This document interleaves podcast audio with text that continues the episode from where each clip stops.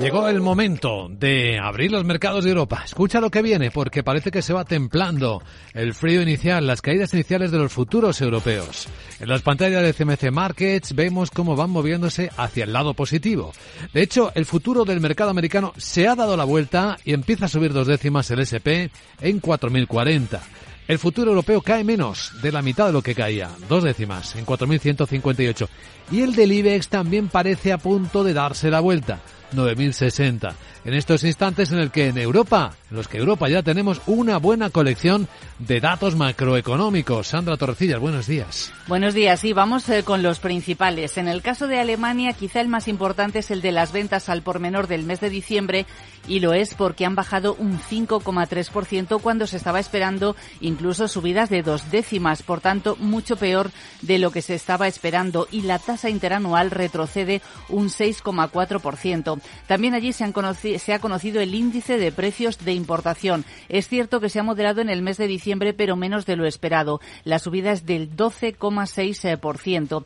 Los últimos que nos acaban de llegar son los de Francia. IPC, eh, algo menor a lo estimado, 6% interanual, más 0,4% mensual. Allí hemos conocido también el gasto de los consumidores que ha decepcionado con una caída del 1,3% y el PIB del cuarto trimestre que crece 0,1% y está en línea con lo que estaba esperando el consenso del mercado.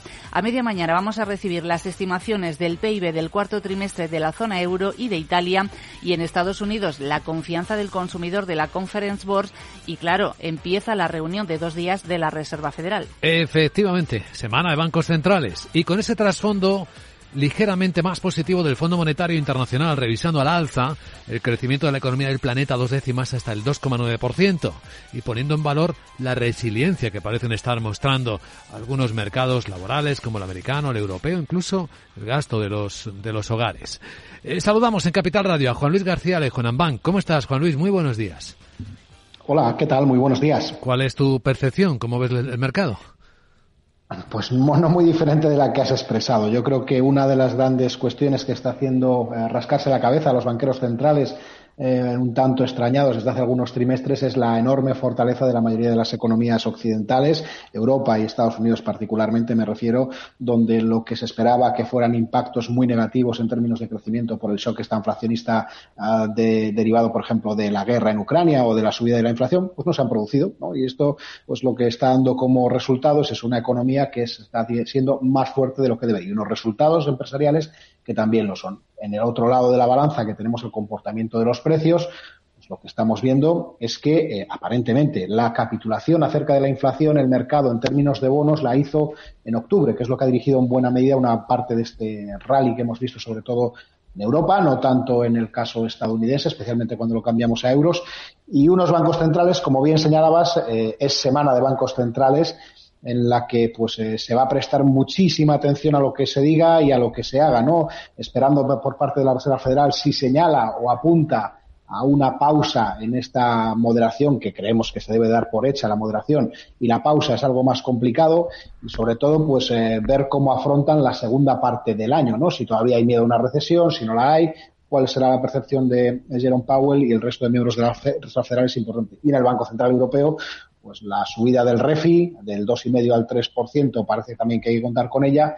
Y como vamos con un poco de retraso en el comportamiento europeo y los datos, pese a lo que acabáis de decir, sí que es cierto que eh, están saliendo todavía relativamente fuertes y los datos de inflación no acaban de dar su brazo a torcer y mucho menos acercarse a los objetivos todavía del Banco Central Europeo, pues eh, pensamos que todavía es pronto para que señale desde luego una bajada y sí probablemente para que siga insistiendo en que hay que mantener una política monetaria relativamente restrictiva y aún le quedaría alguna subida a lo largo de este año 2023. ¿Qué subidas crees que nos quedan en este año 2023 ya que hablas de ello? Sí, pues yo creo que particularmente en el caso europeo, aparte de lo que mencionamos hoy de los 50 puntos básicos, yo creo que alrededor de otros 25 o 50 puntos básicos sería lo natural esperar y la clave, eh, no, no quiero escaparme del tema, pero la clave probablemente es cuando empiecen a bajar o cuando se necesite bajar tipos si es que la economía lo necesita. Y en el caso americano, pues eh, creemos que estamos también en torno a las dos últimas subidas, tres últimas subidas que dejarían el tipo de referencia alrededor de la parte alta del rango de referencia de la Reserva Federal, que ahora está en el el 4,25, pues lo dejarían probablemente más cerca del 5%, dependiendo de cómo se comporte la economía. Pero insisto, lo importante es ver si va a haberse necesitarse en un momento determinado de 2023 en alguna de las dos grandes economías bajar los tipos o no. Que el mercado opina que sí y la Reserva Federal de momento dice, por ejemplo, que no. Y desde luego el Banco Central Europeo también dice que tampoco. Pues lo iremos viendo. Juan Luis García Alejo en Amban, gracias por acompañarnos en Capital Radio. Que vaya bien el día. Gracias, un saludo. Pues está a punto de comenzar la sesión. En nuestro radar hay un buen puñado de valores que pueden tener impacto con las historias que han venido contando, Sandra.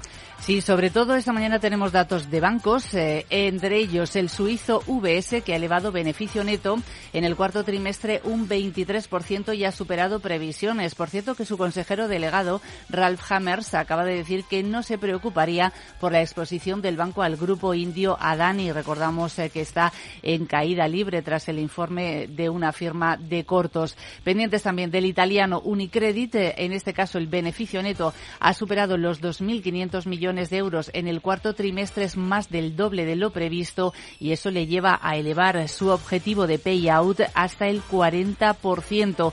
Y un tercer banco más en España, Unicaja, eh, que ha obtenido en todo 2022 260 millones de euros de beneficio neto.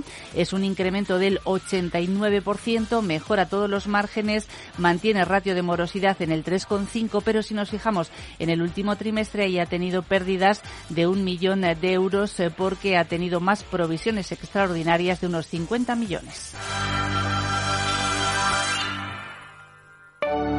En Arquia Banca nuestros clientes son lo primero, por eso les ofrecemos soluciones de inversión personalizadas y adaptadas a su perfil de riesgo. Nuestro método, diseñamos una estrategia a largo plazo, combinando fondos consolidados y diversificados tras realizar un exhaustivo análisis de los mercados y las tendencias globales.